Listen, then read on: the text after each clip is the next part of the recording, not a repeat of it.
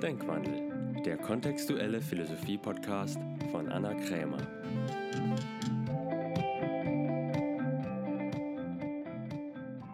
Hallo ihr Lieben, herzlich willkommen zu einer neuen Folge. Diesmal wieder mit einem Interview-Special und zwar mit meinem Lieblingskolumnisten Harald Martenstein. Er schreibt für diverse Zeitungen, aber besonders bekannt ist er für seine Kolumne, die genau wie dieser Podcast jeden Donnerstag erscheint, und zwar in der Zeit. Was ich so faszinierend finde an seinen Texten und an seinen Kolumnen ist, dass es ihm gelingt, wirklich auch neue Sichtweisen einzunehmen und ungewöhnliche Standpunkte zu vertreten. Und das aber nicht in einer besserwisserischen oder dogmatischen Art und Weise, sondern mit sehr viel Humor und Leichtigkeit. Außerdem bin ich immer wieder auch erstaunt darüber, wie viel von dem Gedankengut in seinen Kolumnen so ähnlich ist zu dem, was wir auch in der kontextuellen Philosophie vertreten würden. Einmal zum Beispiel hat er einen Text geschrieben, der heißt über gehetzten Ehrgeiz. Als ich den Text gelesen habe, habe ich gedacht, das ist ja interessant. Genau so würden wir beschreiben, wie eine Identität entsteht. Von daher bin ich wahnsinnig dankbar dafür, dass er zum Interview da war und ich die Möglichkeit hatte, mal mit ihm persönlich zu sprechen. Ich hoffe, seine Gedanken inspirieren euch genauso sehr, wie sie mich immer inspirieren. Und wie immer werde ich natürlich auch Links zu seiner Kolumne und seinen Artikeln unten in die Beschreibung stellen. Jetzt erstmal viel Vergnügen mit dem Interview. Diesmal sitze ich hier mit meinem Lieblingskolumnisten Harald Martenstein.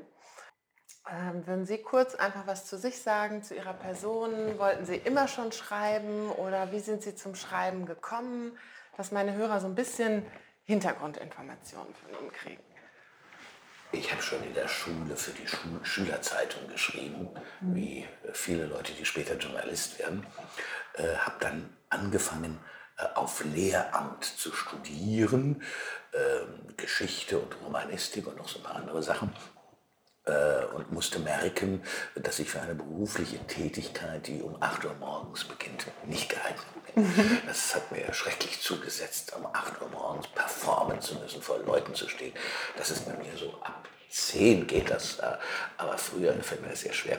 Ähm, ich habe dann angefangen, also freiberuflich für Lokalzeitungen Artikel zu schreiben, einfach nur um Geld zu verdienen. Mhm dabei habe ich gemerkt, dass mir das relativ leicht fiel und ich Geld dafür bekam. Und das äh, war ein Fingerzeig des Schicksals. Wenn man äh, irgendwas ganz gerne macht, es einen nicht zu sehr stresst und dafür Geld auf das Konto eingezahlt wird, dann ist das ja offensichtlich das, was man tun sollte. Ja. Aber ähm, ähm, als Journalist war ich eigentlich auch nicht so richtig geeignet, weil ähm, dieses äh, Recherchieren, so, was ja eine ganz wichtige Aufgabe des Journalismus ist, so ganz hart dranbleiben, nicht äh, locker lassen, sich verbeißen in irgendeinen Tu nicht gut, der äh, irgendwas angestellt hat. Das war nicht meine Sache. Ich habe lieber da gesessen und über Formulierungen getüftelt und mir Geschichten einfallen lassen. Mhm. Ich war eher Geschichtenerzähler, jemand, der eigentlich hatte äh, eigentlich gern Schriftsteller geworden wäre und sich nicht getraut hat. Aber ich dachte, du hast nicht genug Talent dazu.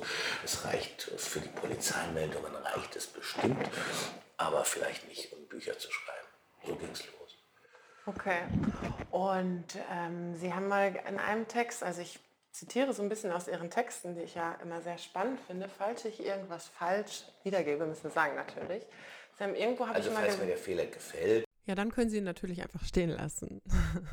Ich habe zum Beispiel einmal in einem Ihrer Texte gelesen, dass Sie sich sowohl als Reaktionär verstehen, als auch jemand, der die Ideen der Aufklärung vertritt. Können Sie sagen, naja, was Sie damit meinen? Oder?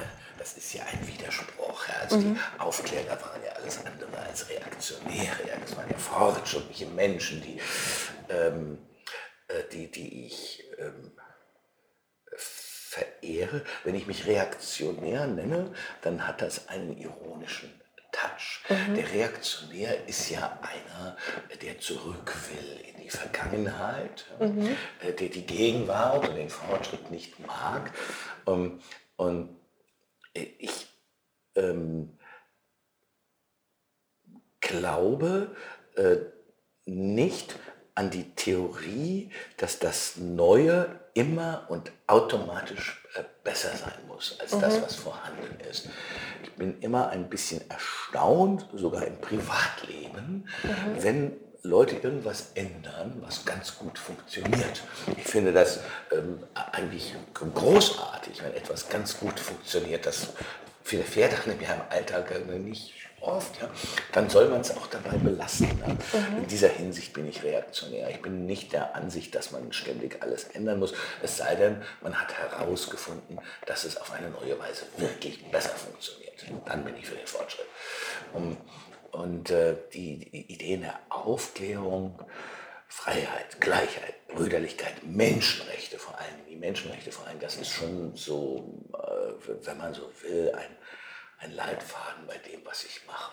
Das, äh, ähm, das zweifle ich nicht an. So äh, notwendig im Sinne der Aufklärung der Zweifel natürlich auch ist. Mhm. Aber man soll ja aus Meinung auch generell keine Religion.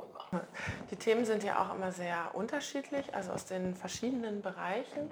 Sie haben auch irgendwann mal gesagt, Sie, weil Sie das eben auch gesagt haben, wenn es zu dogmatisch wird, dann wird es irgendwie schwierig. Ja. Na, äh, Dogmatismus ist etwas, mit dem ich mich oft äh, kritisch auseinandersetze. Mhm. Ein na, Feindbild. Ich, hab, ich weiß nicht, ob ich Feindbild habe, aber es ist etwas, was ich überhaupt nicht mag.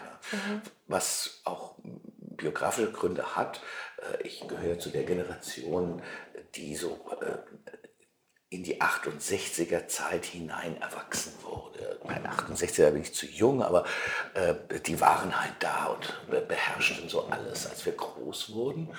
Und äh, die Leute sortierten sich dann, in unserer Schulklasse sortierten sich dann in die diversen kommunistischen Parteien ein. Es gab in der Schulklasse nur einen, der nicht in einer kommunistischen Partei war, also, oder zumindest nahe stand. Ja. Mhm. Der war bei der Jungen Union, ja, und äh, wurde von allen natürlich das war so ein Parallel von allen als Nazi beschimpft, ja, in der Jungen Union war, der hatte irgendwie, also der hatte immer Mut, ja, das mhm. muss man sagen. Und, ähm, und ich bin da bei der DKP gelandet, also bei diesem Angebot. Es gab Maoisten und Stalinisten und alles Mögliche. Und die DKP war irgendwie so die schlappste und, und äh, eigentlich unerotischste aller kommunistischen Parteien, kann man sagen. Ich bin da gelandet, weil ich in einem Arbeiterhaushalt aufgewachsen war, bei meinen Großeltern und äh, weil das von diesen ganzen kommunistischen Parteien irgendwie die proletarischste war. Und ich sagte, mhm. ich mache aus meinem Proletariertum. Also ich gehe dann auch wirklich dahin, wo die echten Arbeiter sind. Und da gab es in der DKP auch manche. Und das hat mir aber den Dogmatismus so richtig verleidet. Ja? So diese mhm. zwei Jahre waren es, glaube ich, diese zwei Jahre in der Kommunistischen Partei haben mich also in einer extrem antidogmatischen äh, Geistesverfassung äh, hinterlassen. Und das hat sich so wesentlich auch nicht geändert. Ich habe da gelernt, wie es ist, äh, wenn man, bevor ein Problem überhaupt auftaucht, schon die Lösung parat hat. Mhm. Das war ja die Haltung. Es, äh, es war vollkommen klar, dass der Kapitalismus schuld ist und dass der Kommunismus die Lösung ist. Mhm. Das war, war klar. Ne? Also egal was passierte, wir wussten schon von vornherein, wer Schuld hat und was die Lösung sein muss. Und dass je länger ich mir das angeguckt habe, desto weniger erfolgversprechend schien diese Denkweise zu sein. Ich, es ist ja vernünftiger, sich das Problem erst einmal anzuschauen und äh, dann in den Besteckkasten zu gucken, welche Problemlösungen wohl da wären und äh, welches Hämmerchen man da nimmt, um mhm. zu arbeiten. Ähm, ja, soviel zum Dogmatismus. Den Dogmatismus gibt es ja letztendlich in jedem Bereich. Also es ist ja egal, habe ich manchmal den Eindruck, welche politische Richtung. Also es ist ja, Dogmatismus ist ja überall vertreten.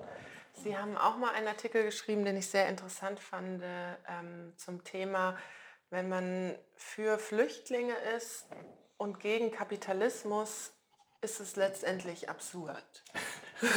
so wie ich es ja, verstanden habe. Ja, ich erinnere mich dunkel, dass ich wirklich mal sowas geschrieben habe. Ja.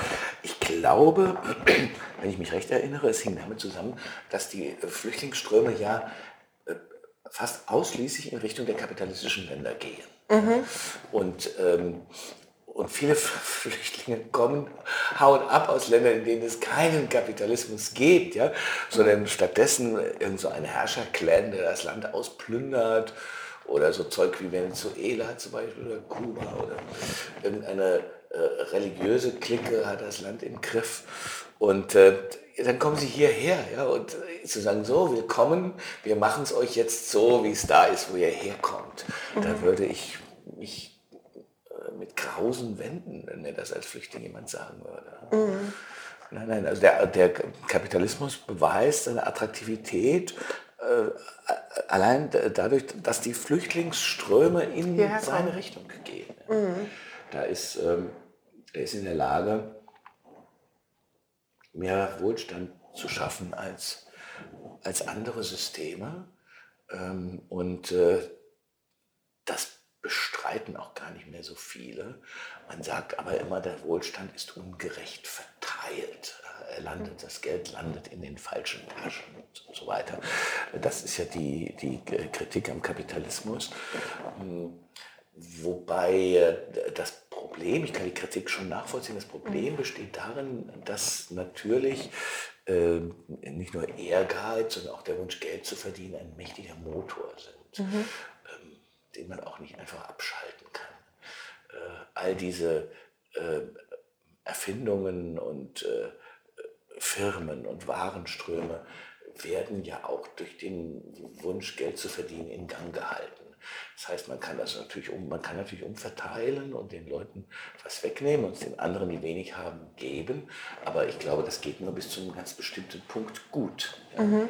Ähm, in Frankreich äh, gab es ja, also den Sozialisten, gar keiner irgendwie extremistischen Partei, die Idee, große Vermögen zu 70 Prozent zu besteuern. Dann hat mhm. sich herausgestellt, dass das zu einem Zusammenbruch der Wirtschaft geführt hätte, weil es wären ja alle weggegangen. Ja, also genau. Es wären alle weggegangen. Dann wandern alle aus. Ja. Dann, dann, oder, oder man sagt, ja, wenn das so ist, dann arbeite ich halt weniger. Ja, ja genau, dann lohnt es sich nicht dann mehr. Lohnt es sich nicht mehr. Ja, ja. Also äh, der man hat da ein, so Illusionen, wenn man glaubt, dass die Leute das wirklich nur aus so sozialen, ähm, einige sind so, dass sie das einfach nur aus Gutmütigkeit tun oder äh, weil sie es für sozial notwendig halten. Aber man kann nicht davon ausgehen, dass, das, dass die Mehrheit das macht.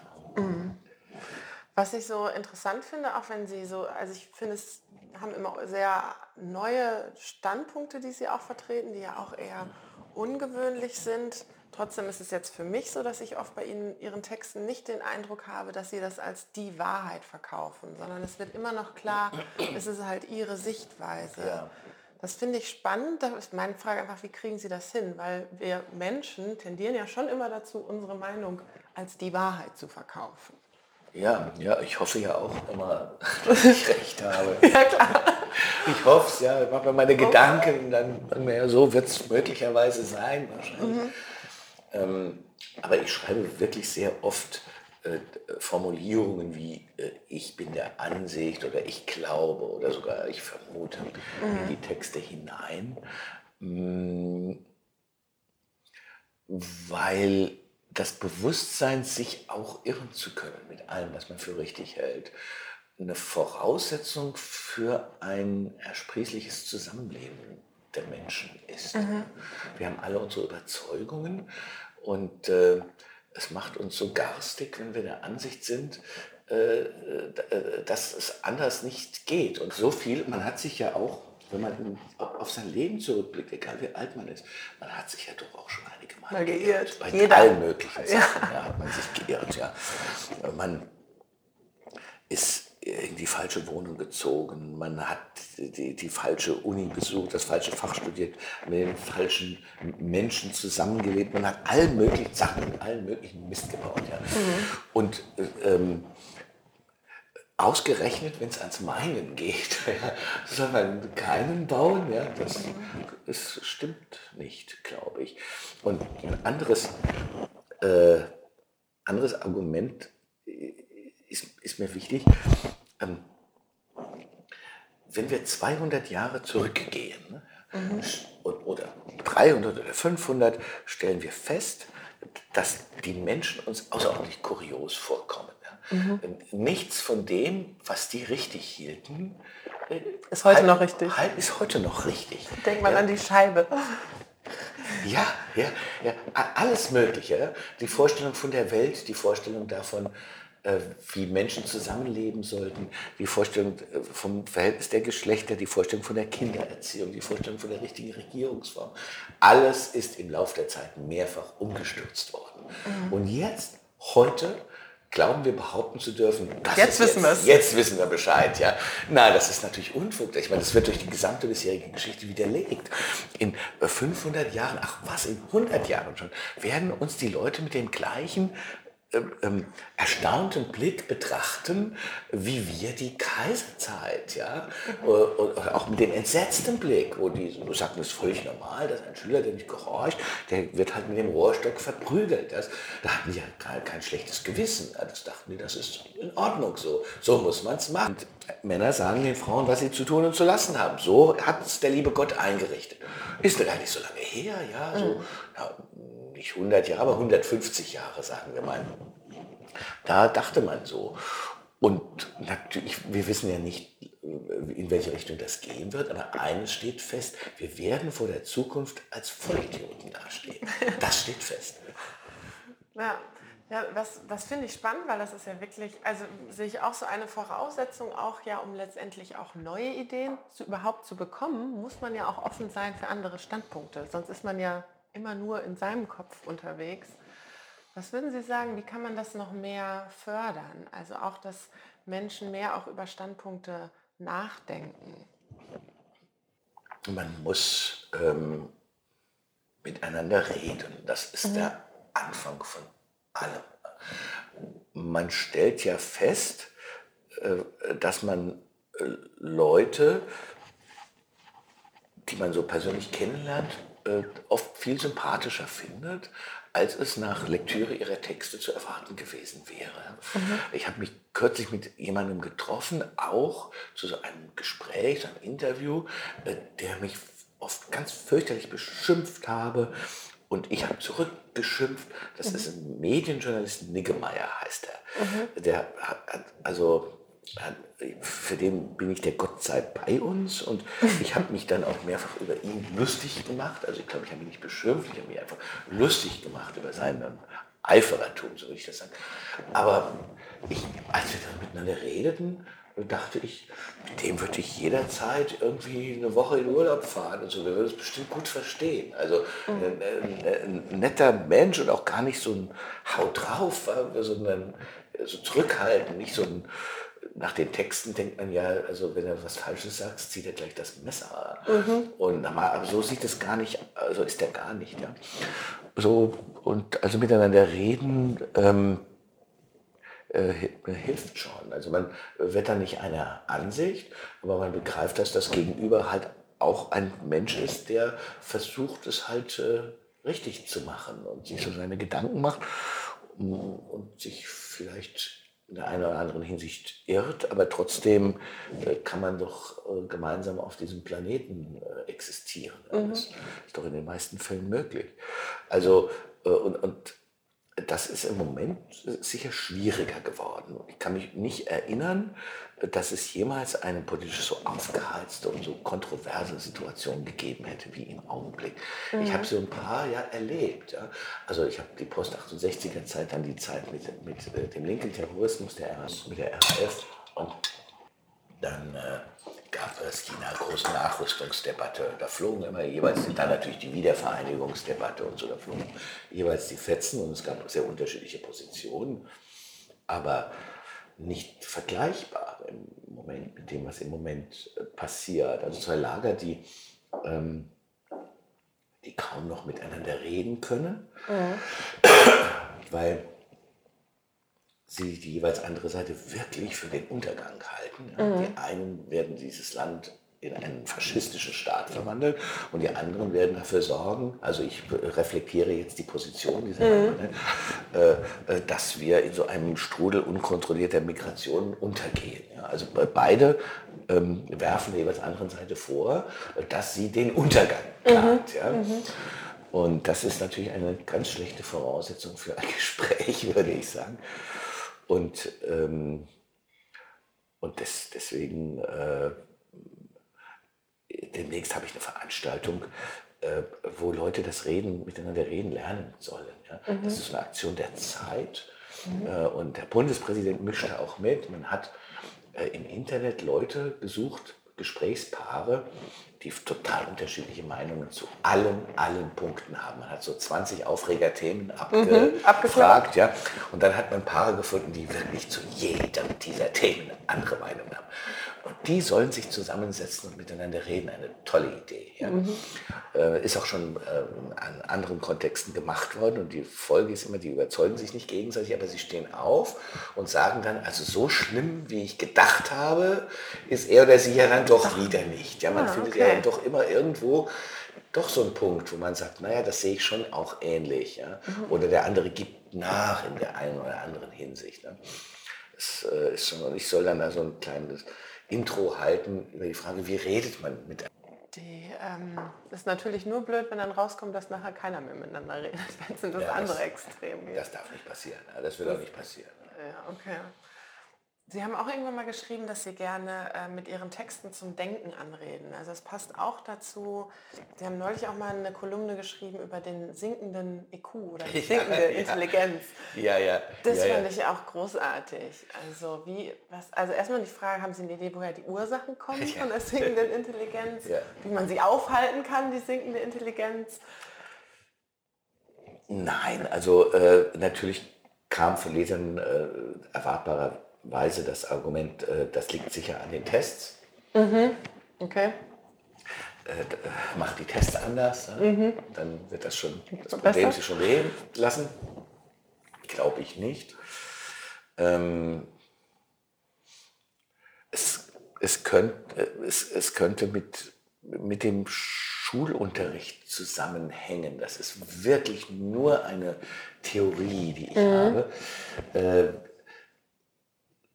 das Auswendiglernen, das Speichern von Informationen mhm. im Kopf ist aus dem Unterricht fast vollständig verschwunden, äh, wenn man mal so 30 Jahre zurückblickt. Mhm. Ähm, und das hat über die Jahrhunderte hinweg immer eine sehr, sehr große Rolle gespielt. Bei der SEO, schon bei den Römern. Ja. Ganze, also viel, viel, viel auswendig gelernt. Und ich glaube tatsächlich, dass das ein Gehirntraining ist. Ja. Mhm. Das Auswendiglernen von Gedichten und sowas. Und ähm, äh, es, es zwingt mich auch zur Konzentration. Ja. Das Bewusstsein, mhm. das merke ich heute, als heute lebender Mensch, äh, dass ich es mir angewöhnt habe, mir weniger zu merken, weil ich es immer googeln kann. Ja, genau, man kann es ja, ja, immer ja. Also man hat einen Teil des Gehirns, nämlich diese Speicherkapazität, hat man an Maschinen delegiert. Und äh, da geht es einem wahrscheinlich so ähnlich wie jemandem, der halt immer äh, im, im, im Stuhl sitzt und nicht läuft, ja, dann äh, lässt die Beinmuskulatur halt nach. Ja. Das ist wie nur so eine Theorie, aber äh, es kommt mir plausibel vor. Ja. Die ähm,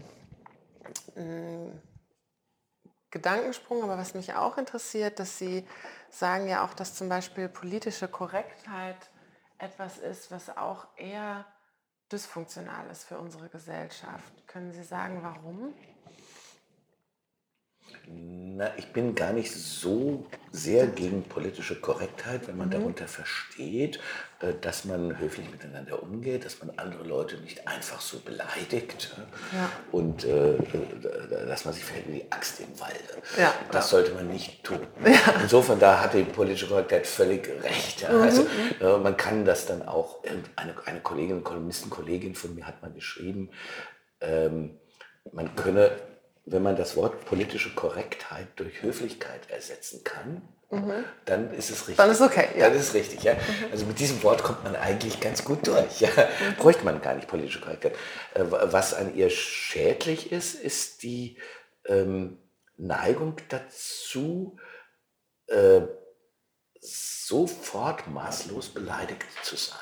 Mhm. Äh, wenn ähm, jemand äh, sich falsch ausdrückt. Also wir brauchen im Umgang miteinander Fehlertoleranz. Mhm. Jeder, mit dem ich es eine Weile zu tun habe, sagt mal irgendetwas, das mir gegen den Strich geht. Das ist überhaupt nicht anders denkbar. Es geht ja. nicht anders. Und äh,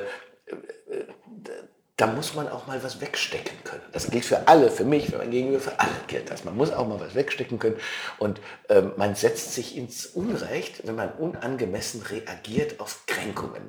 Wenn Sie irgendwo tanzen sind und jemand, irgend so ein unbeholfener Trottel, latscht Ihnen auf die Füße und Anschließend schlagen sie den zusammen und werfen ihn blutend auf die Straße. Mhm. Dann können sie nicht sagen, ist ja kein Problem, der hat mir auf die Füße getreten. Also ja. die Reaktion muss zum Anlass in irgendeinem vernünftigen Verhältnis stehen. Und wenn äh, über den Fall dieses ähm, britischen Nobelpreisträgers äh, geschrieben, äh, der äh, vor koreanischen Studentinnen einen angeblich sexistischen Witz gemacht hat. Ich kann den Witz jetzt gar nicht mehr erzählen, ich habe ihn vergessen.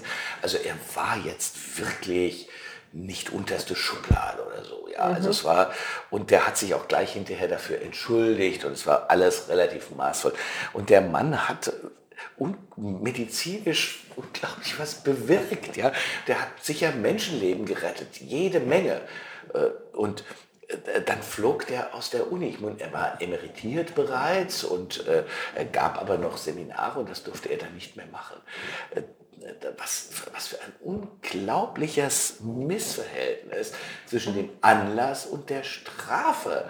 Also äh, es, äh, noch irrer wurde die Geschichte dadurch, dass keine dieser koreanischen Studentinnen irgendwie sich gekränkt fühlte. Mhm. Es kam heraus, dadurch, dass es ein Tondokument von seiner Rede gab, das dann irgendwelchen äh, britischen Irren in die Gefallen ist. Und diese Irren haben dann eine Kampagne gegen diesen Typ losgetreten. Ja. Und äh, das, äh, äh das vergiftet ja überhaupt alles. Also das, äh, wenn wir anfangen müssen, bei jedem Wort zu fürchten, dass wir unsere Existenz damit zerstören, äh, dann wird ein großes Schweigen, ein Teppich des Schweigens sich über alles legen. Was nicht bedeutet, äh, dass, es nicht, dass Leute nicht auch Unfug und Kränkendes und Blödsinniges erzählen jeden Tag. Und da hat man auch jederzeit das Recht, ihnen äh, entgegenzutreten und zu sagen, so aber nicht.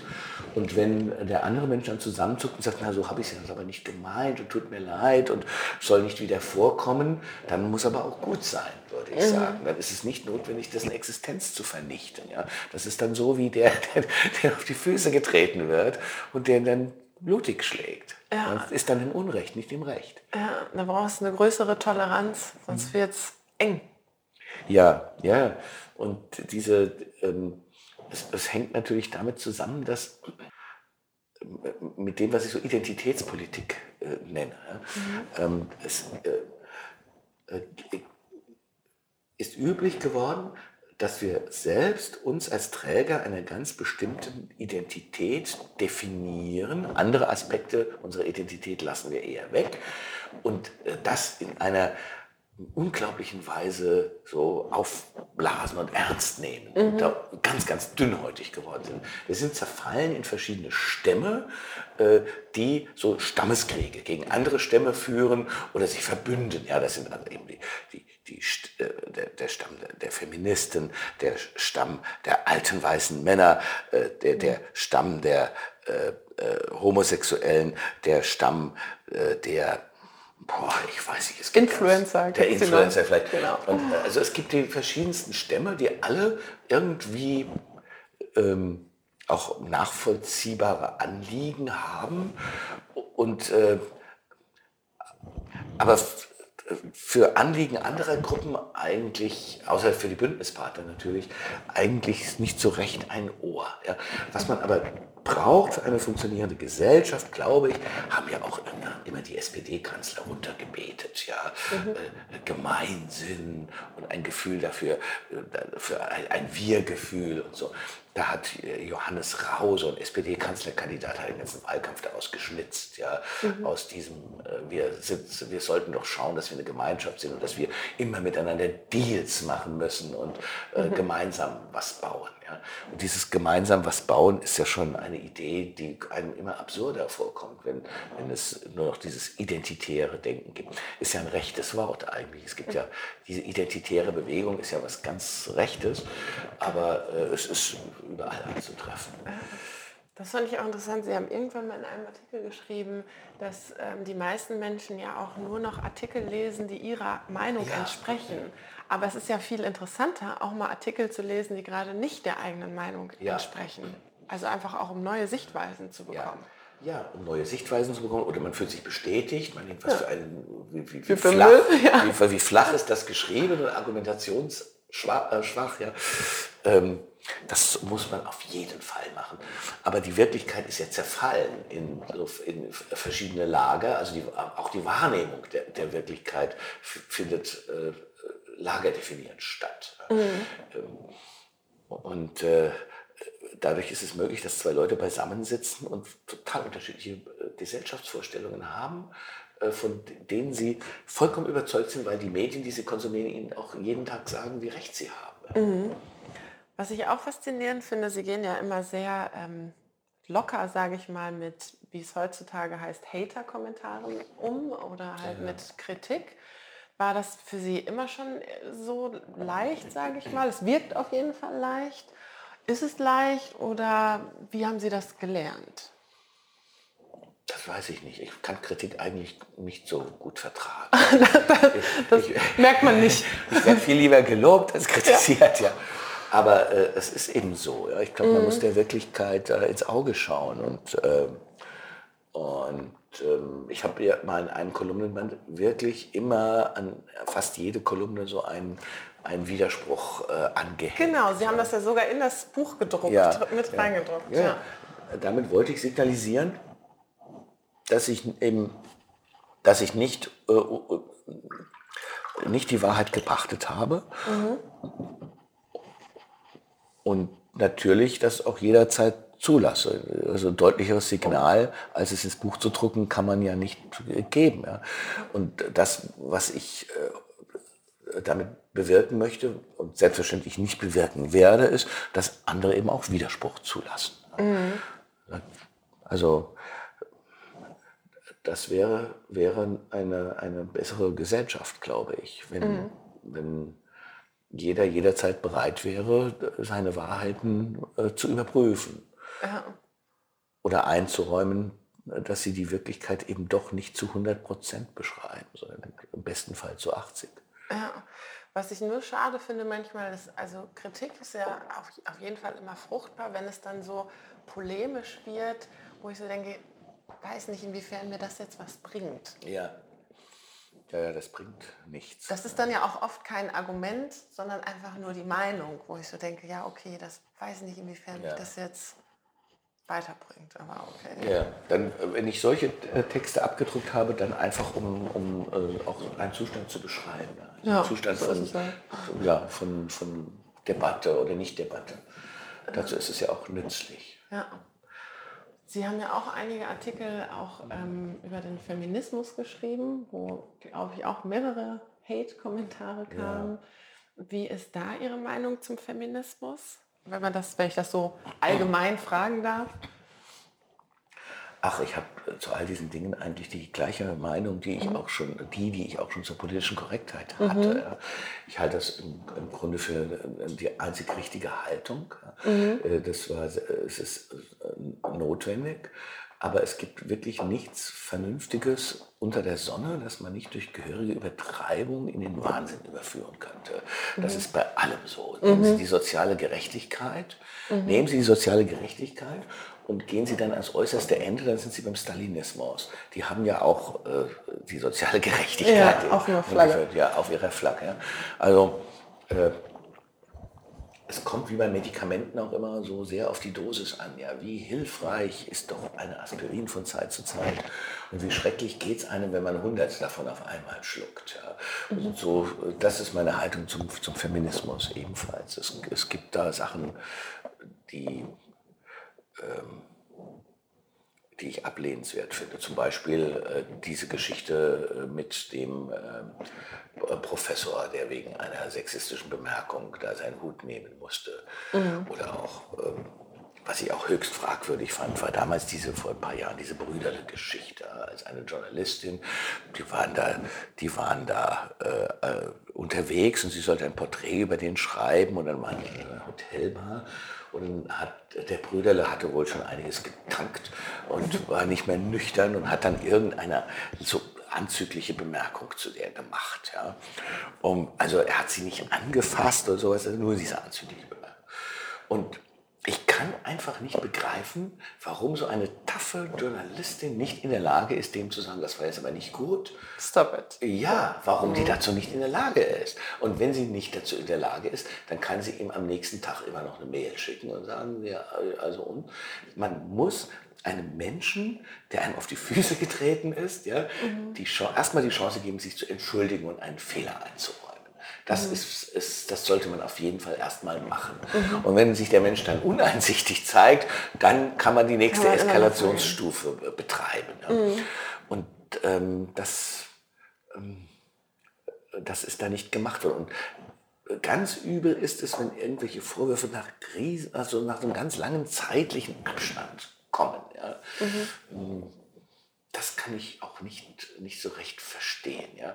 Wenn mich was wirklich äh, ärgert, äh, dann, sofort. dann will ich da doch sofort äh, ja. irgendwas machen. Ja? Ja, ja? Ich kann mich doch nicht plötzlich nach zehn Jahren anfangen, wahnsinnig was. Ich weiß überhaupt nicht, was ich gemacht habe vor zehn Jahren. Mhm. Ich, irgendwelche Kränkungen, die zehn Jahre her sind, habe ich vergessen. Ne? Mhm. Dass sich das Leute zehn Jahre merken können, wundert mich. Mhm.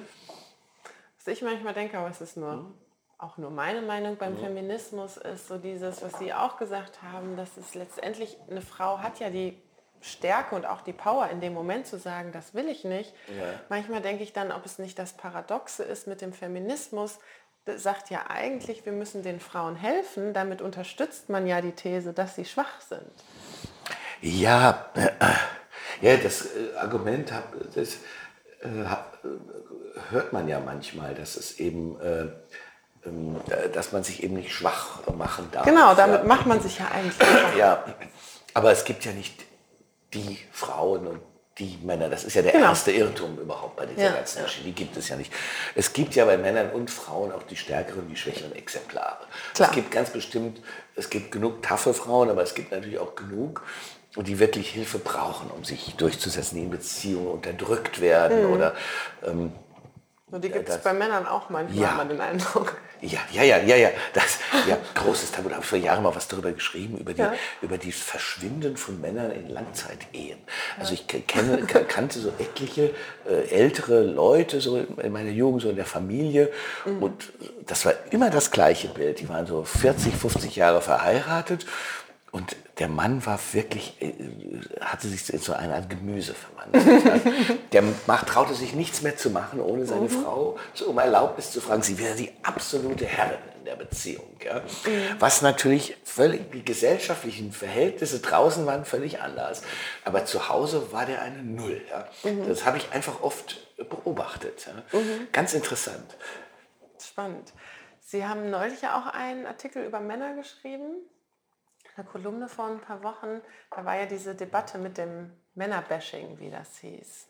Mhm. Also auch, dass ja in unserer Gesellschaft, würde ich persönlich sagen, Männer im Moment eher einen schlechten Ruf haben. Was ich schade finde und wo ich mich frage, wo das herkommt, dass es, wie Sie eben auch schon gesagt, in so eine Extreme reingeht. Da war ja neulich dieser Hashtag Männertrash, ja, aus Afrika ja. rübergeschwappt ist. Ja. Man muss sich sowas immer nur mal umgekehrt vorstellen. Mhm. Stellen Sie sich vor, irgendwelche Typen würden einen Hashtag Women oh, Are Trash, Trash in die Welt setzen. Dann wäre der Alarm für, groß. Ja, ja, ja, die würde man an die Wand nageln. Ja, die gehen ins Gefängnis. Ja, ja, ja, ja. Ja, und da verstehe ich diese, dieses, diese, dieses Missverhältnis nicht. Bei Frauen darf man das irgendwie nicht sagen, aber bei ja. Männern ist es okay. Ja das Prinzip gleiches Recht für alle ja, ist ja, da einfach nicht es gibt es, es existiert nicht. nicht. mehr. Es nee. existiert nicht mehr. Das ist auch dieses so ein Kastensystem habe ich das mal habe ich das mal gern ist entstanden, ja. Also es, was du sagen darfst und welche Rechte du hast, hängt davon ab, zu welcher Kaste du gehörst. Ja. Das ist das. Also die freiheitliche Demokratie, die so ihre schöne Zeit gehabt hat, ja, Ja. Äh, die scheint sich ihrem Ende entgegen zu bewegen. Ne? Ja. Jedenfalls, wenn das so weitergeht, ist es damit vorbei. Darum fand ich das so mutig, dass Sie auch einen Artikel über Männer geschrieben haben, weil ich den Eindruck habe, gerade Männer dürfen noch weniger darüber schreiben, wie super Männer eigentlich sind. Ich als Frau darf es ja vielleicht noch so gerade, kriege zwar trotzdem irgendwie einen Shitstorm, aber als Ja. Mann darf man es ja fast gar nicht mehr. Da kann ich, dazu kann ich eine Geschichte erzählen, wer darf was. Äh, Ich hatte letzte Woche eine Kolumne äh, über Islamkritik in der Zeit. Ja. Äh, Natürlich aufgehängt an diesem Sarrazin-Buch und mit Ja. der These, dass Religionskritik äh, also am Beginn aufklärerischen Denkens immer gestanden hat. Und da habe ich dann so ein paar äh, Kritiker des Christentums zitiert, die richtig vom Leder gezogen haben. Da kann man ja wirklich äh, jede Menge Zitate finden, die schwerst unter der Gürtellinie sind, aber die Christen haben das weggesteckt. Ja. Auch Einstein habe ich zitiert, ein heftiger Kritiker am Judentum. Und äh, dann kam also eine Rückfrage, äh, dass Kollegen gesagt hätten, naja, ähm, die Kritiker des Christentums, die seien ja, äh, die ich zitiert habe, das seien ja alles selber Christen gewesen. Und es stand plötzlich die Frage im Raum, ist es nicht eigentlich so, dass nur Muslime den Islam Kritisieren kritisieren dürfen. Also äh, das kam mir deswegen so absurd vor, weil ja die Folge, Folgerung daraus wäre, äh, dass nur Männer wie Harvey Weinstein, Männer wie Harvey Weinstein kritisieren, dürfen. Ja? Ja. Das wäre ja der nächste Schritt. Da merkt man doch schon, wie irre das ist. Ja, äh, Dann darf man sich nur noch selber kritisieren. ja.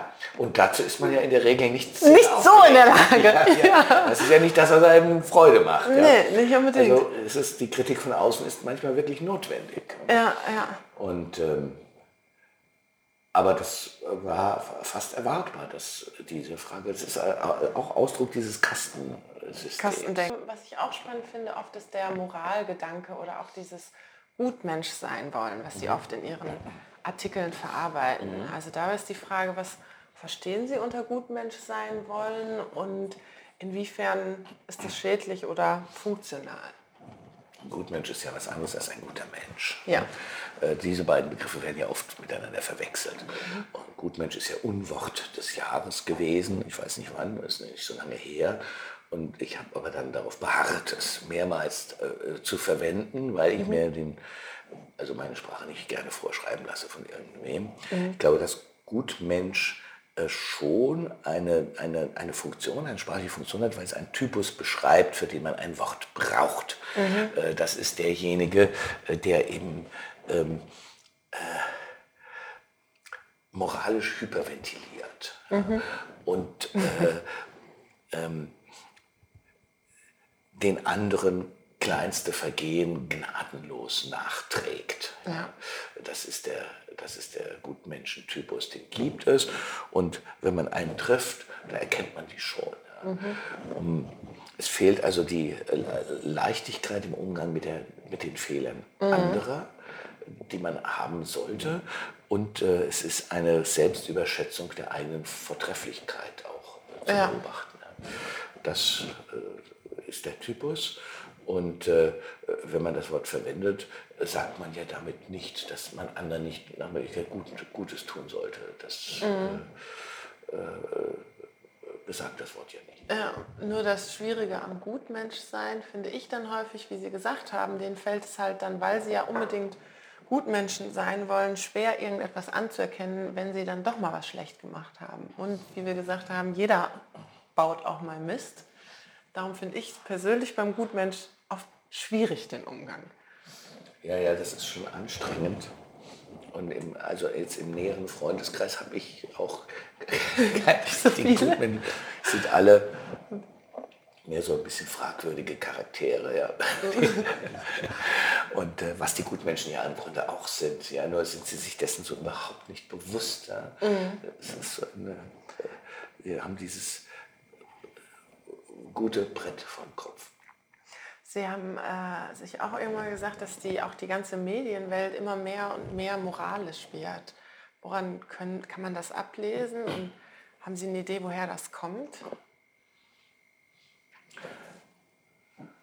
Das ist eine interessante Frage. Woher kommt das? Äh, also die ähm, Moralvorschriften sind ja über Jahrtausende hinweg von den Religionen gekommen. Genau, ja. Und diese Lehrstelle, diese, äh, danke, diese, diese Lehrstelle wird jetzt äh, zu Teil jedenfalls von Medien ausgefüllt. Mhm. Äh, es gibt ja äh, die, eine, eine, klassische Medienfigur ist, ist der Sünder, der äh, plakativ ausgestellt wird. Vor Jahren habe ich mal ein Bild äh, geschrieben, ein großes Foto, das bei der Bildzeitung zu sehen war. Ähm, irgendein Filmstar, eine bekannte Schauspielerin, rauchte eine Zigarette, mhm. während irgendwie ihr Baby irgendwo da in der Nähe, Nähe war. Also sie mhm. hat das dem nicht Auto geblasen oder so, mhm. sondern es war jedenfalls in der Nähe. In der Nähe ja. Okay. Ich weiß nicht mehr genau, wo auf dem. Da war, war natürlich ein, also diese Frau machte dann einiges mit hinterher. Also Millionen haben sich über sie aufgeregt. Mhm. Ähm, und das ist ja auch zweifellos äh, fragwürdig, was sie da gemacht hat. Aber es hatte schon, es, und es hatte schon äh, so die Dimension, äh, du hast gegen ein Gebot verstoßen. Mhm. Äh, es gibt eben bestimmte Verhaltensweisen, die ähm, Gebote darstellen, gegen die man nicht verstoßen sollte. Und äh, der religiöse Mensch hatte ja, hatte ja das Glück, dass er sich über die Gebote aus seinen heiligen Schriften informieren konnte. Es war klar, welche gibt es, welche gibt es nicht, woran muss ich mich halten, was ist eine Sünde äh, und wenn ich gesündigt habe, an welche Instanz muss ich mich wenden, um wieder freigesprochen zu werden. Ja. ja. Das war eigentlich super. Einfaches und Prinzip, ja. Das war super. Und diese äh, mediale, diese medialen Moralgerichte ähm, sind deswegen so fragwürdig, weil sie ja äh, oft den Angeklagten gar nicht anhören Mhm. Und weil das Urteil blitzschnell gefällt ist. Es gibt keine Berufung, es gibt keinen Freispruch. Wenn der Ruf ruiniert ist, dann ist er ruiniert. ruiniert ja. Du bist nie, kommst nie wieder raus. Also wie angenehm ist es doch, wegen irgendeines Verbrechens vor Gericht gestellt zu werden. Du hast einen Anwalt, du darfst sagen, wie du die Sache siehst, du kannst hinterher freigesprochen werden alles möglich. Mhm. Und selbst wenn du verknackt wirst, kommst nach sechs Monaten raus und dann kannst du sagen, schwamm drüber, ich habe meine vorbei. Strafe abgesessen. Ja. Aber jemand wie Kachelmann zum Beispiel kommt nie wieder aus der Geschichte nie raus. Das, er hat wahrscheinlich ein Vermögen verloren, das ist weg. Mhm. Und äh, er wird nie wieder der sein, der er war. Und er ist, der juristische Freispruch äh, äh nützt ihm letztlich, ja, er nützt ihm schon ein bisschen was, aber es kann die Sache überhaupt nicht mehr rückgängig machen. Ja. Vor allen Dingen, er wurde ja im Nachhinein, seine Frau hat das ja sogar zu, wieder zurückgenommen, aber es bringt ihm nichts mehr. Es ist ja. vorbei. Ja, das und äh, ich weiß nicht, was man da tun kann. Ich weiß mhm. es wirklich nicht. Denn natürlich möchte man auch keine Zensur einführen und natürlich mhm. müssen äh, muss über Missstände und über Vorwürfe auch irgendwie berichtet werden. Ja, klar. Also ich würde nie dafür plädieren, dass man über so Zensur, etwas nicht berichten darf mhm. oder Zensur einführen sollte. Aber man muss halt vorsichtiger sein ne? mhm. bei so etwas. Und äh, ich, ich bin ganz froh darüber, äh, weil wir gerade über Kachelmann gesprochen haben, dass ich für die Zeit schreibe, die da eine sehr, sehr vernünftige Haltung hatte während dieser ganzen Kachelmann-Geschichten. Wurde immer wieder, äh, äh, Sabine Rückert hatte damals die Berichte geschrieben, wurde immer wieder darauf hingewiesen, auf wie wackeligen Füßen mhm. äh, die Anklage steht. Mhm. Wurde immer wieder darauf hingewiesen, dass es nur sehr, also fragwürdige Indizien gibt mhm. und so weiter und so weiter. Äh, das äh, war, aber insgesamt war es, aber medial ging, war ja die Hölle los. Es stand ja, ja völlig fest, dass der schuldig ist. Der ist fertig, ja. ja. ja. Das ist halt aber auch das, finde ich, was leicht passiert in den Medien, dass man etwas sagt und es wird ganz anders ausgelegt. Also auch immer darauf zu achten. Ja. Das ich finde ich persönlich so schrecklich, wenn ich dann irgendwas geschrieben habe und dann mir nachher jemand sagt, ich hätte das und das gesagt. Ich sage, aber Moment, das habe ich überhaupt gar nicht gesagt. Ja, das ist auch ein Kennzeichen äh, der Gegenwart. Kontext ist ja. verschwunden. Man löst äh, immer wieder also einzelne Sätze mhm. aus einem Kontext heraus und, und skandalisiert sie. Und ähm, wenn man sich dann die Mühe macht, den Originaltext, aus dem das skandalöse Zitat stammt, mal sich so insgesamt anzugucken, da dann löst anderes. sich das oft. Also oft, nicht immer, aber oft löst sich das dann in Luft auf. Ja. Ja. Genau, dann wollte ich, ähm, Sie schreiben relativ wenig über die sozialen Medien, also die neuen ganzen Instagram und was es da gibt. Ist es da, halten Sie sich da bewusst raus aus dieser Debatte oder haben Sie dazu eine Meinung? Nein, also jetzt keine Meinung, die äh, äh, so belangvoll Groß wäre, dass ich, dass ich sie erzählen könnte. Nee, ich halte mich da aus Zeitgründen raus, weil ich ähm, äh, relativ wenig Freizeit habe und die für andere Sachen verwenden. Ja, okay. Ja. Die, ähm, Sie sind auch selber nicht, also auf Facebook habe ich gesehen, sind Sie aktiv manchmal? Ja, naja, manch, sehr manchmal. Ja. Sehr manchmal, genau. Ja, ja. Ich habe eine Homepage und, äh, und lese E-Mails. Aber auch kein Interesse da weiter mehr zu nutzen. Ja, Interesse schon, aber ich, ähm, Eher ein Zeitfaktor. meine Kreativität ist auch begrenzt. Ich wundere mich über Kollegen, die immer mehr, immer mehr, immer mehr schreiben, produzieren. Äh, ich schreibe nah an drei, vier Tagen in der Woche schreibe ich und äh, habe dann hinterher das Gefühl, doch was getan zu haben und äh, dass mir dann so nichts Gescheites mehr einfällt. Ähm, Und äh, ich könnte meinen Output nicht verdoppeln, ohne dass es so bergab geht Ja. äh, mit, mit, mit äh, der Qualität. Und der Vitalität wahrscheinlich auch. Ja, mit allem wird es bergab gehen. Also. Und äh, deswegen kann ich nicht. Ich habe also so viele äh, Arbeitsaufträge aus Printmedien, äh, dass ich so ausgefüllt bin. Und jetzt zu sagen, oh, jetzt schreibe ich in den sozialen Medien halt nochmal zehn, noch ja. mal zehn Texte äh, in der Woche, ich würde es nicht schaffen. Wie haben Sie eigentlich Schreiben gelernt? Also Sie haben eben schon gesagt, es gab keine klassische Ausbildung. Also haben Sie eine klassische Ausbildung gemacht oder einfach bei Doing? Ja, schon so weit. Bei, Ich habe volontiert, ein Jahr, also angefangen zu schreiben, frei, äh, in Lokalredaktion, was eine sehr gute Schule ist, glaube ich, weil man äh, über ganz verschiedene Themen schreiben muss und lernt, dass es keine uninteressanten Themen gibt. Es gibt also immer, man muss nur den Zugang dazu finden, man muss nur äh, irgendeine Stelle finden, wo man andocken kann an diesem Thema, dann geht es schon. Ähm, und dieses eine Jahr Volontariat war auch nicht wirklich eine Ausbildung. Die Volontäre waren im Grunde äh, billige Arbeitskräfte, die man mal dahin, mal dorthin schob. Und wer eben Volontär war, der konnte dann auch schon äh, einigermaßen was. Sonst wurde man als Volontär gar nicht erst genommen. Ja.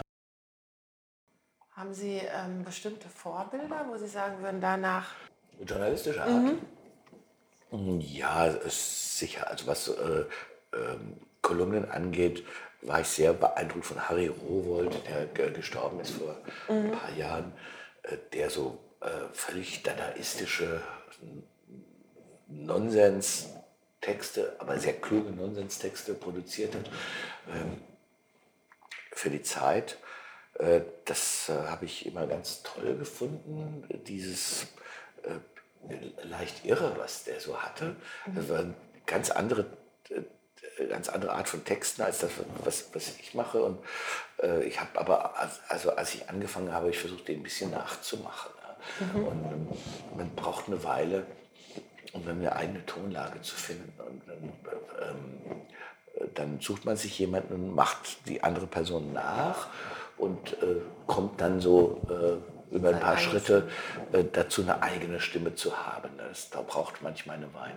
Ich habe immer gedacht, naja, ja, danke. Ich habe immer gedacht, ach ja, das äh, ge- geschieht schon so aus dem Bauch heraus, bis ich angefangen habe, äh, Kurse zu geben an Journalistenschulen und gezwungen war, äh, das zu reflektieren, was ich mache. Dann habe ich schon äh, Regeln herausgefunden. Es gibt Regeln, es gibt Handwerk, es, es gibt Dinge, die man einfach richtig machen muss, damit es am Ende funktioniert. Äh, das, diese Erkenntnis verdanke ich meiner Lehrtätigkeit.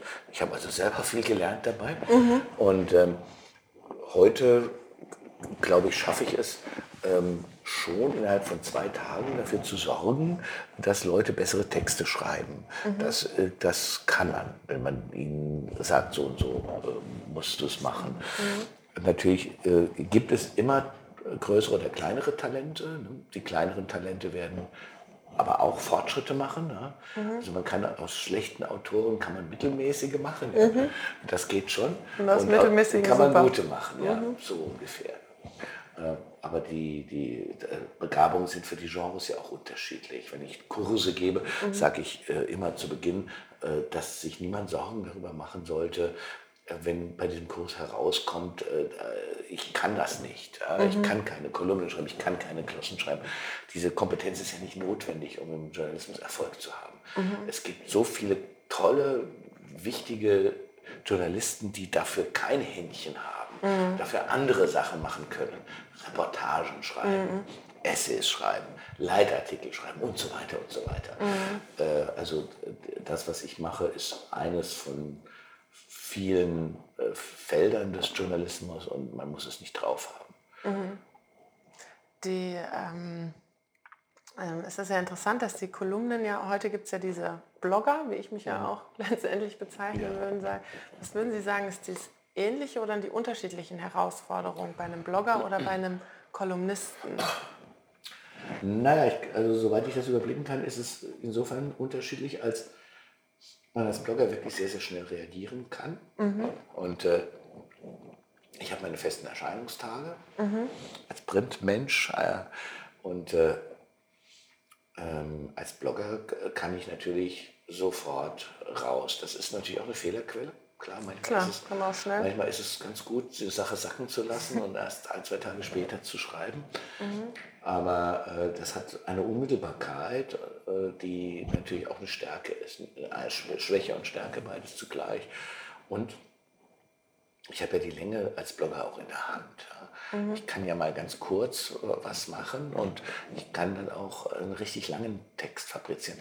Der, äh, jemand wie ich hat immer die gleiche Länge. Ja, immer die gleiche Länge. Und ich weiß auch im Traum, an welcher Stelle meiner Kolumne ich mich befinde. Wenn ich da so schreibe und sie fragen mich, wo bist du, dann kann ich sagen, bei 2500 Zeichen. Und es wird stimmen. Ja. krass. Okay. Das ist eine Weile macht.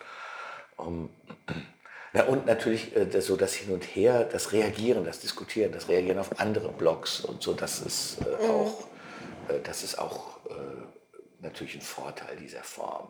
Also was man absolut nicht machen sollte, das habe ich gelernt, ist, äh, sich in diese Kommentarleisten da einzumischen. Ja. Das habe ich am Anfang manchmal getan. Also mhm. Leute schrieben irgendwas, ich fühlte mich zum Widerspruch herausgefordert mhm. und sagte so und so. Das ist, als ob man Blut in den Haifischbecken äh, Dann werden sie noch wilder. Mhm. Deswegen mache ich das nicht. Einfach aushalten lesen. Ja, ja, mache ich gar nicht. Als Kolumnist schreiben Sie auch immer über persönliche Sachen. Gibt es irgendetwas, wo Sie sagen würden, den Bereich, da würden Sie nie drüber schreiben? Oh ja, da gibt es etliche Bereiche, wo ich nicht drüber schreiben würde. Ja, es ist ja völlig klar. Ich, äh, äh, ich ziehe mich ja nicht aus von den Leuten. Ja. Also mhm. ich habe man muss natürlich schon, wenn man äh, Kolumnist ist, bereit sein, irgendwas von sich zu zeigen. Ja. Sonst ist es lang. Sonst ist lang, ja. Also das muss man schon. Also mhm. ähm, die Person muss schon erkennbar sein. Mhm.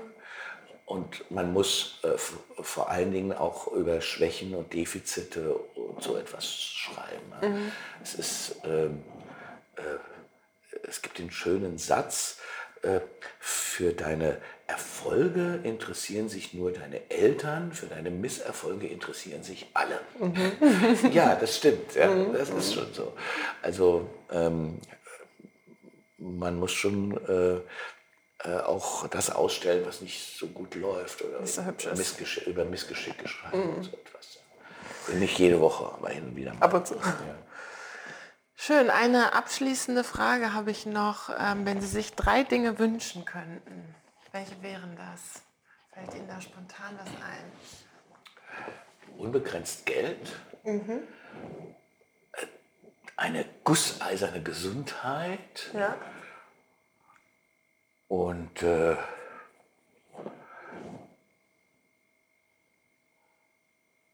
ja, und die Fähigkeit, das Positive wirklich zu genießen. Ja. Mhm. Äh, das, äh, das ist eine, eine, eine, tolle Sache. Ja. Und es äh, fällt mir manchmal schwer, also äh, mich dann so fallen zu lassen, sondern äh, ich äh, denke dann, wieder an negative Sachen. Also ich hätte gerne eine positive Einstellung zu allem, mhm. eiserne Gesundheit und jede Menge Geld. Ja, das ist doch was. Schön, vielen Dank. Ja, das war das Interview mit Harald Martenstein. Ich hoffe natürlich, dass es euch gefallen hat. Wenn es euch gefallen hat, dann freue ich mich natürlich wie immer auf großzügiges Teilen auf Facebook und auch natürlich über positive Bewertungen bei Instagram oder wo man sonst noch positive Bewertungen abgeben kann. In diesem Sinne wünsche ich noch einen inspirierenden Tag und freue mich aufs nächste Mal. Bis bald.